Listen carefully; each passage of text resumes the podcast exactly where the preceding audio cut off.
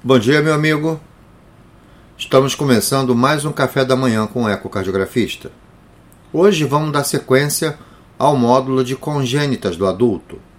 Vamos bater um papo sobre a comunicação interventricular. Ontem nós conversamos sobre a comunicação interatrial, foram dois encontros. Falamos sobre os tipos de comunicação interatrial e agora vamos conversar um pouquinho sobre a comunicação interventricular. Para o nosso bate-papo, a comunicação interventricular é necessário que a gente compreenda não somente os tipos de comunicação interventricular que existem, mas principalmente a fisiopatologia da comunicação interventricular. Como nós vimos, os chantes podem ser da esquerda para a direita, seja a nível atrial, sendo uma comunicação interatrial, pode ser um chante a nível ventricular, sendo uma comunicação interventricular, e pode haver também comunicações a nível dos vasos da base, comunicando, por exemplo, a aorta com a artéria pulmonar, que é a persistência do canal arterial e a janela aortopulmonar. Então vejam, a comunicação interventricular, a fisiopatologia dela significa que existe uma conexão entre o ventrículo esquerdo e o ventrículo direito. Nós sabemos que a direção do shunt é muito importante na sua avaliação. Se eu tenho um shunt do ventrículo esquerdo para o ventrículo direito, significa que as pressões da câmara ventricular esquerda são maiores do que as pressões da câmara ventricular direita. Por isso é que o sangue se desloca da câmara de maior pressão para a câmara de menor pressão. O que acontece? Quando o shunt é pós-tricúspide, a sobrecarga será do lado esquerdo e não do lado direito, como acontece na comunicação interatrial. Por que, que isso acontece? Vamos entender por que, que a sobrecarga é do lado esquerdo. Quando o sangue, através da sístole, passa do orifício do ventrículo esquerdo para o ventrículo direito, nesse momento a válvula pulmonar está aberta então, se a válvula pulmonar está aberta, quando o sangue vem do ventrículo esquerdo para o direito, ele entra automaticamente dentro da artéria pulmonar, não gerando um acúmulo de sangue no ventrículo direito. Chegando dentro da artéria pulmonar, como existe aquele sangue que veio do AD para o VD e do VD para a artéria pulmonar, se somando com esse sangue agora que passou do ventrículo esquerdo através do orifício para o ventrículo direito, agora eu tenho um aumento de sangue que passa pela artéria pulmonar. Como esse aumento de sangue que passa pela artéria pulmonar é visualizado, a gente agora identifica a presença do hiperfluxo. Mas veja, esse hiperfluxo, essa quantidade maior de sangue que entra dentro da artéria pulmonar, obviamente vai aumentar o retorno que chega dentro do ato esquerdo após a passagem do pulmão. Por isso que, como chega mais sangue ao ato esquerdo e depois passando pela válvula mitral chega no ventrículo esquerdo, a gente diz que a comunicação interventricular, a persistência do canal arterial e a janela aortopulmonar são condições que geram um aumento das do, dos fluxos pulmonares e uma sobrecarga das câmaras esquerdas. Ok isso? Então, nós não temos sobrecarga de câmaras direitas na CIV. Isso é um achado pré-tricuspídeo, acontece na comunicação interatrial e na drenagem anômala de veias pulmonares. Então veja, agora, como eu falei anteriormente, eu preciso confirmar a presença do hiperfluxo. Não é somente ver o sangue passando com velocidades maiores. E veja, por que, que o sangue passa com velocidades maiores, amigos?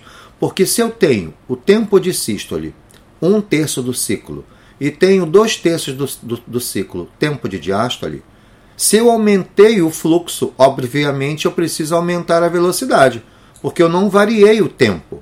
Então eu preciso identificar se existe ou não uma condição que pode evoluir pior, que é o hiperfluxo.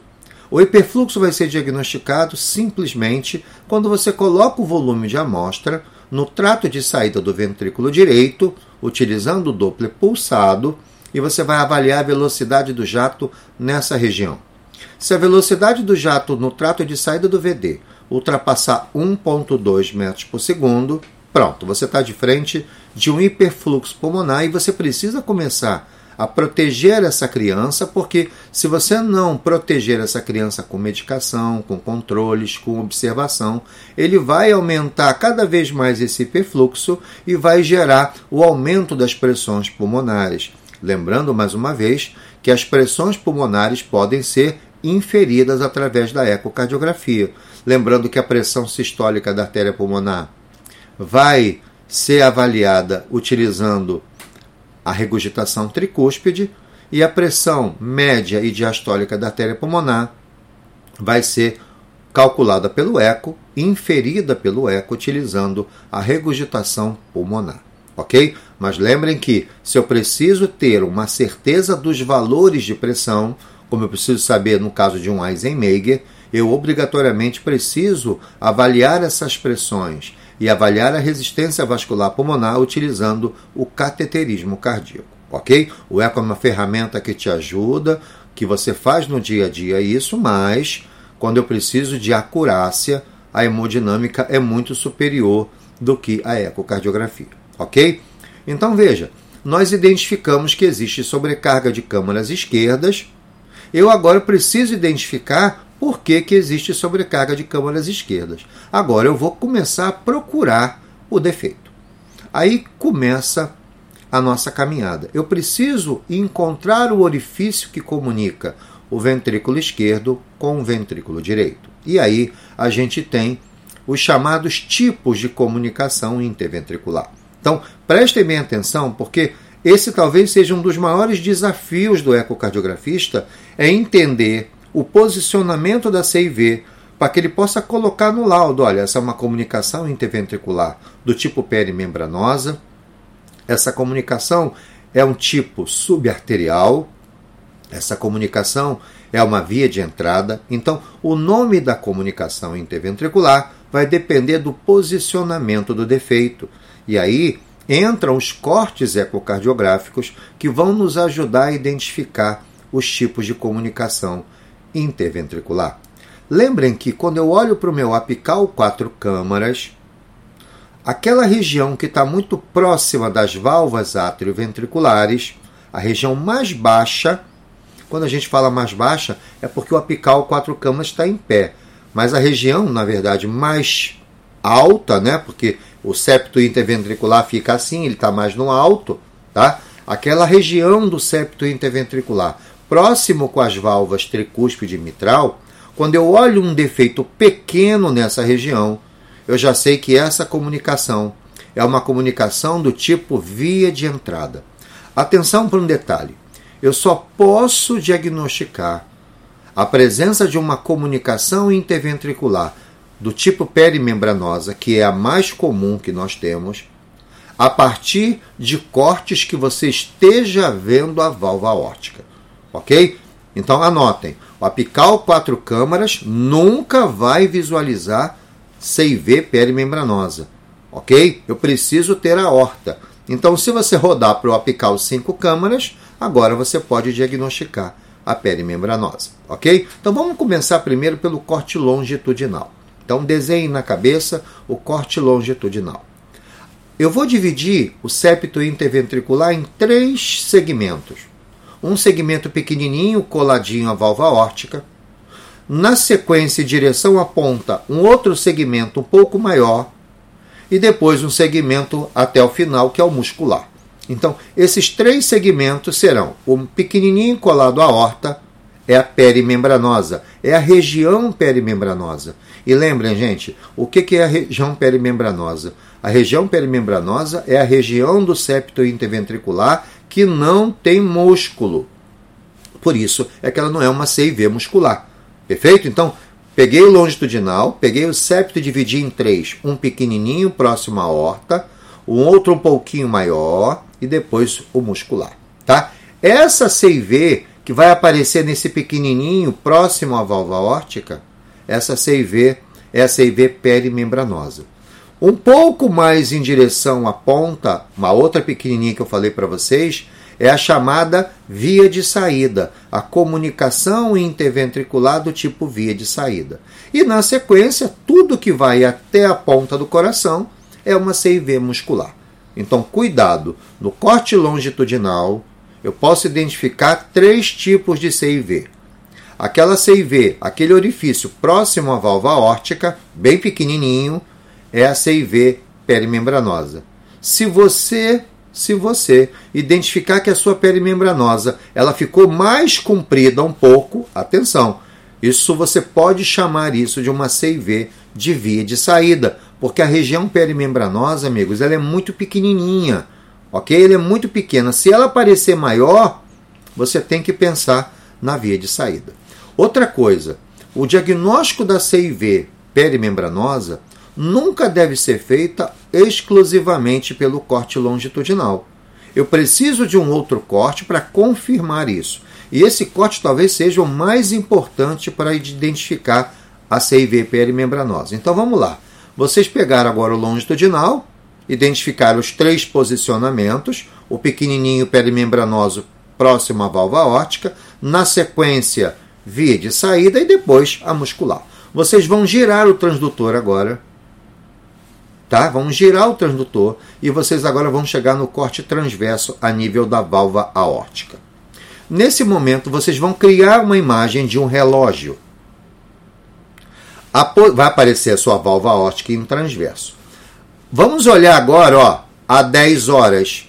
Se você identificar um orifício, ainda utilizando o colorido se quiser, se você identificar esse orifício a 10 horas, ou seja, sangue saindo em direção à via de entrada do ventrículo direito, pau, confirmou. Essa é uma pele membranosa. Se você olhou e esse fluxo da CIV ele é vertical a meio-dia, a gente chama que isso não é uma pele membranosa pura, ele já tem uma extensão maior. Então você pode falar, essa é uma pele membranosa com expansão para a via de saída. Ou você pode chamar de uma CIV de via de saída. Mas lembrem, essa via de saída, ela é uma extensão da perimembranosa. Então você pode falar, é uma perimembranosa com extensão para a via de saída, porque eu estou vendo o meu chante a meio-dia. E depois eu tenho o reloginho para 14 horas. Esse fluxo agora, ele vai na direção do trato de saída do VD. E esse tipo de CIV nós vamos chamar de CIV subarterial. Alguns chamam também supracristal. Essa via de saída, a meio-dia, vocês também podem chamar de infracristal.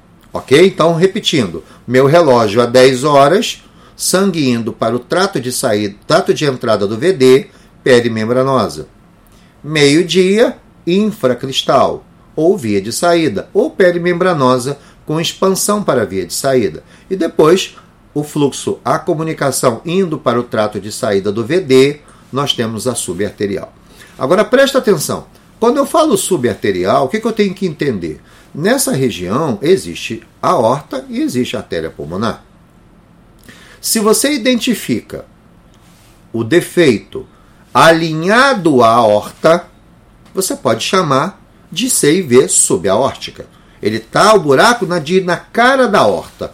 Então, eu não vou falar da maneira genérica, é um subarterial. Eu vou dizer que esse defeito é um defeito, uma comunicação interventricular do tipo subaórtica. Agora, quando eu olho, eu identifico que o defeito subarterial está abaixo da pulmonar, eu vou ser mais exato. Essa é uma CIV do tipo subpulmonar. E existem também aquelas comunicações interventriculares nessa região que elas estão no meio do caminho.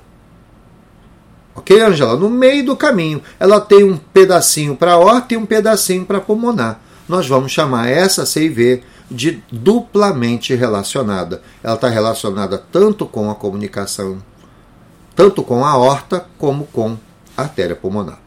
Outra coisa importante: nós sabemos que existem comunicações interventriculares que podem gerar prolapso da válvula aórtica.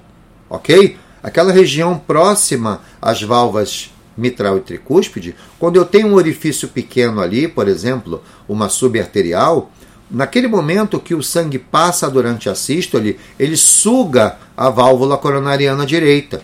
E aí cria o prolapso da válvula órtica.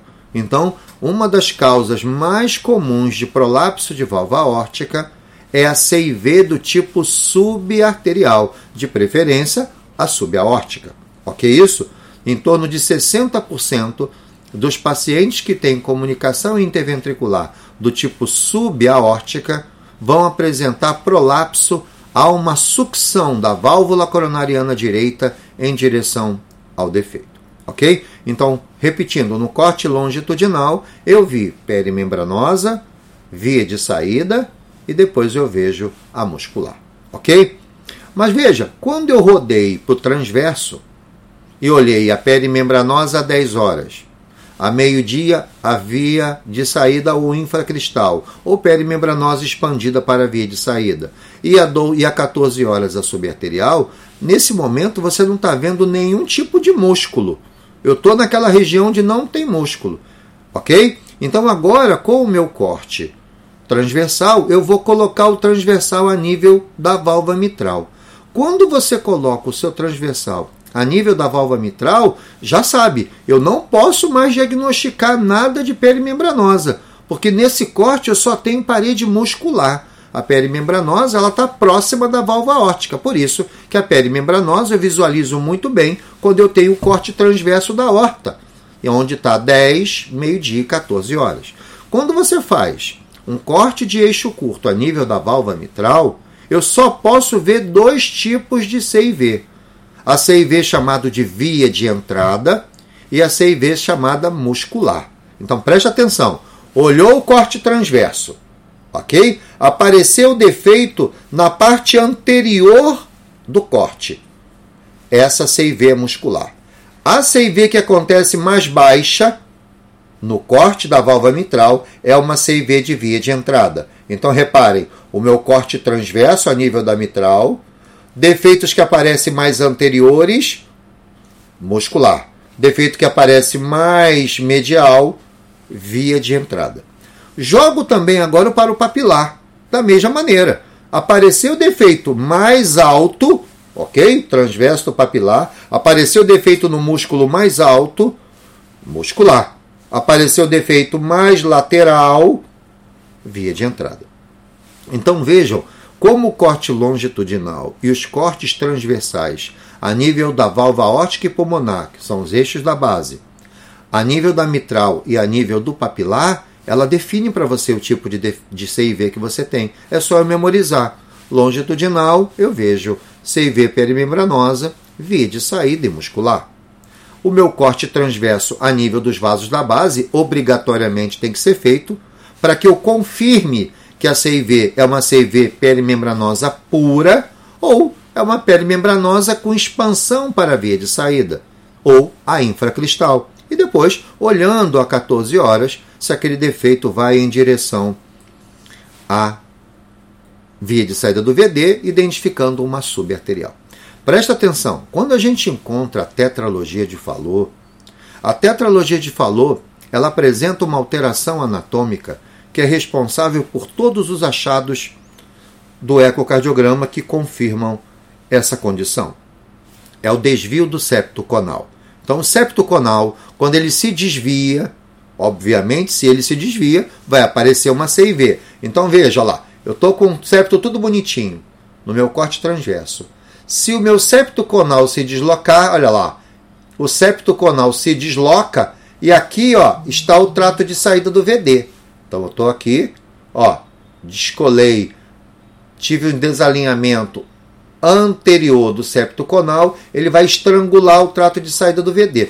Se ele estrangula o trato de saída do VD, ele gera velocidades altas. Esse é o primeiro achado da tetralogia de Fallot, que nada mais é do que o aumento das velocidades nessa região. Nós chamamos isso de estenose subvalvar, porque eu estou atrás da válvula pulmonar.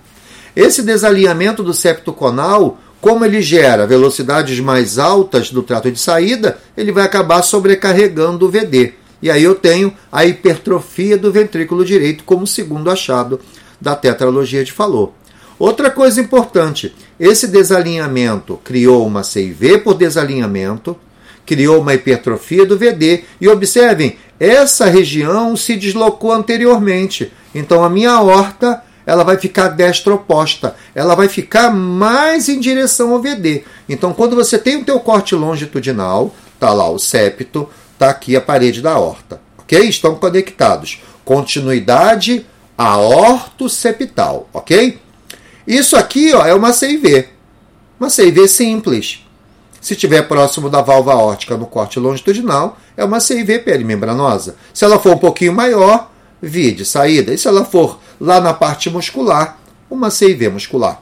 Agora veja, se eu tiver isso aqui agora, ó, houve um desalinhamento anterior. Essa região da horta se deslocou anteriormente em direção ao VD que está aqui em cima, no meu corte longitudinal. Então reparem, quando eu desloco a parede anterior da horta em direção ao VD, cria-se uma CIV por desalinhamento. Aí começa a atenção. Eu preciso medir esse degrau aqui, ó, que está entre a parede septal e a parede anterior da horta. Eu tenho que medir esse degrau. Se esse degrau for menor do que 50% do tamanho da horta, pau, confirmou. Isso é uma CIV da tetralogia de falou. Porém, se eu tiver um desalinhamento desse septo dessa horta em direção ao septo e esse, e esse degrau ultrapassar 50% o tamanho da horta, agora nós estamos de frente da dupla via de saída do VD. Ou seja, o VD, quando ejetar sangue, uma parte vai para a artéria pulmonar e a outra parte vai para a artéria aorta. Ok? Dupla via de saída do ventrículo direito. E lembrem, amigos, a resistência vascular pulmonar é muito menor do que a resistência vascular sistêmica. Num bebezinho, numa criança com dupla via de saída do VD, pode acontecer que o sangue vá em mais quantidade para a região de menor resistência. Isso pode diminuir o fluxo que vai para dentro da horta, diminuindo assim a irrigação das coronárias. Então, esses bebês podem ter problemas isquêmicos sérios, porque agora existe um deslocamento de uma quantidade maior de sangue do ventrículo direito indo em direção tanto à artéria pulmonar como à aorta, mas às vezes acaba indo mais para o pulmão porque a resistência pulmonar é menor. Então, esse tipo de CIV tem que ser visto por vocês e tem que ser avaliado. Uma CIV simples, a CIV da tetralogia de Fallot e a CIV da dupla via de saída do VD. Ok? Vamos agora bater um papo sobre os cortes apicais que também vão me ajudar. Então, botei meu apical quatro câmaras. O que, que eu tenho que lembrar? Se eu não tenho a horta na imagem, eu não posso diagnosticar perimembranosa, ok? Então, quando eu faço apical quatro câmaras e eu encontro um defeito próximo às válvulas mitral e tricúspide, pau. CV do tipo via de entrada, aquela que você viu lá no transverso da mitral e do papilar, ok? Veja, todo defeito que tiver acima desse ponto será muscular. E aí, o que, que a gente tem que guardar? A CIV muscular ela pode ser de dois tipos. Ela pode ser apical ou trabecular. O que, que vai diferenciar isso? Olha onde está o defeito e observa se esse defeito está abaixo da banda moderadora no apical 4 cam. Por que, que eu falo abaixo? Porque eu estou com a imagem em pé. Mas lembra, é acima, porque o coração está assim. Então, aqui está a banda moderadora. Qualquer CIV acima da banda moderadora, trabecular. Abaixo da banda moderadora, muscular apical. Todas as vezes que o defeito do septo muscular estiver acima da banda muscular, a banda muscular que é a banda do VD, nós vamos chamar isso de trabecular. E se ela tiver após a banda, em direção à ponta do coração, nós vamos chamar de trabecular apical, ok? Então você precisa diferenciar o tipo de muscular, o muscular trabecular e o muscular apical. Se você não quiser diferenciar, tudo bem, mas quando você coloca no seu laudo, essa informação é importante para o cardiologista pediátrico. Olha, eu tenho um defeito que, tá, que é muscular, mas que está muito próximo à ponta do ventrículo esquerdo. Isso pode ser, às vezes, um infarto da região septal que acabou furando o septo interventricular. Então, quanto mais definição anatômica você tiver, melhor as informações para o seu cardiologista. Outra coisa importante, quando eu rodo agora para o apical cinco câmaras, agora atenção, quando eu rodo por cinco câmaras, eu não vou ver mais via de entrada, porque agora eu estou vendo a válvula órtica. Então agora eu volto a ver a pele membranosa, aquela coladinha na válvula óptica. Na sequência, a via de saída, um pouquinho mais em direção à ponta, e aquela grande extensão da CIV muscular. Então, amigos, vejam, a comunicação interventricular é uma doença muito importante. É a malformação congênita mais frequente quando a gente esquece da válvula óptica bivalvulada. Então, todo ecocardiografista de adulto precisa saber estudar a comunicação interventricular, principalmente identificar o posicionamento do defeito para que você possa nominar a CIV. Nós sabemos que dependendo do tipo de CIV existem protocolos de tratamento diferentes. E também lembrar, da mesma maneira que eu fiz na CIA, quando eu tenho a CIV, eu preciso fazer os cálculos matemáticos, o QPQS, o cálculo da resistência vascular pulmonar. A partir do momento que eu tenho uma comunicação interventricular, existe uma conexão de sangue muito maior do que a nível atrial. Por isso que a CIV ela gera muito mais hipertensão pulmonar do que a CIA, porque a quantidade de sangue que vai gerar o hiperfluxo é muito maior, porque o volume do VE é muito maior do que o volume do ato esquerdo. Por isso que quando você tem uma CIV, você obrigatoriamente indica a intervenção, obviamente acompanhado de manifestações clínicas, sintomas, alterações radiológicas. Quando você identifica esse defeito, eu preciso calcular o QPQS para identificar quanto de sangue está dentro está sendo desviado para o lado, de, para o lado da artéria pulmonar. E aí, se esse QPQS, acompanhado de sintomatologia, de raio-x identificando câmaras esquerdas aumentadas, se esse QPQS ultrapassar 1.5, já existe a indicação da intervenção, de fechar esse orifício.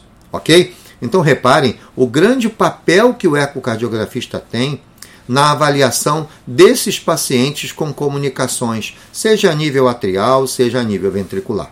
Então vejam, gente, a ecocardiografia na cardiopatia congênita talvez seja uma das áreas mais ricas na avaliação tanto da anatomia como também da função em algumas situações. Então, é necessário que todos que vão se dedicar a patologias congênitas que chega do adulto, porque veja, a comunicação interatrial, a comunicação interventricular, a persistência do canal arterial, a tetralogia de Fallot, a dupla via de saída do VD, o defeito do canal atrioventricular, os pacientes se desenvolvem na fase adulta e acabam caindo no seu laboratório. Então você vai precisar entender o estudo de cada um desses defeitos saber o que, que você obrigatoriamente precisa estudar quando você pega esse paciente e lembrar, gente, não existe medo. O paciente deitou na cama, você tem que estar preparado para que você possa fazer a sua interpretação o mais correto possível, porque lembrem, aquele paciente podia ser a mamãe da gente e a gente tem que confiar naquele colega que está avaliando. Então, um treinamento adequado de vocês nas cardiopatias congênitas do adulto são muito importantes. Agora veja, chegou uma malformação congênita que você não sabe nem por onde começar. Não faça o exame. Se você não tem esse preparo, encaminha para um colega que tem experiência com esse tipo de malformação, que são as malformações complexas. Às vezes chega para você um paciente que operou uma tetralogia de Fallot. Tem um paciente com transposição de grandes artérias que você está um pouco perdido. Não tenha medo de desmarcar o seu exame e encaminhar isso a alguém com mais experiência. Essas informações do ecocardiograma são informações muito importantes. Se você der informações erradas, você pode estar atrapalhando o tratamento dessa criança. Ok? Então, queria desejar a vocês um excelente final de semana, tá, gente? Agradecer a presença de vocês e na segunda-feira a gente vai começar a bater um papo sobre uma das patologias da congênita mais bacanas, que é a persistência do canal arterial. Um grande abraço, um bom final de semana e até segunda-feira.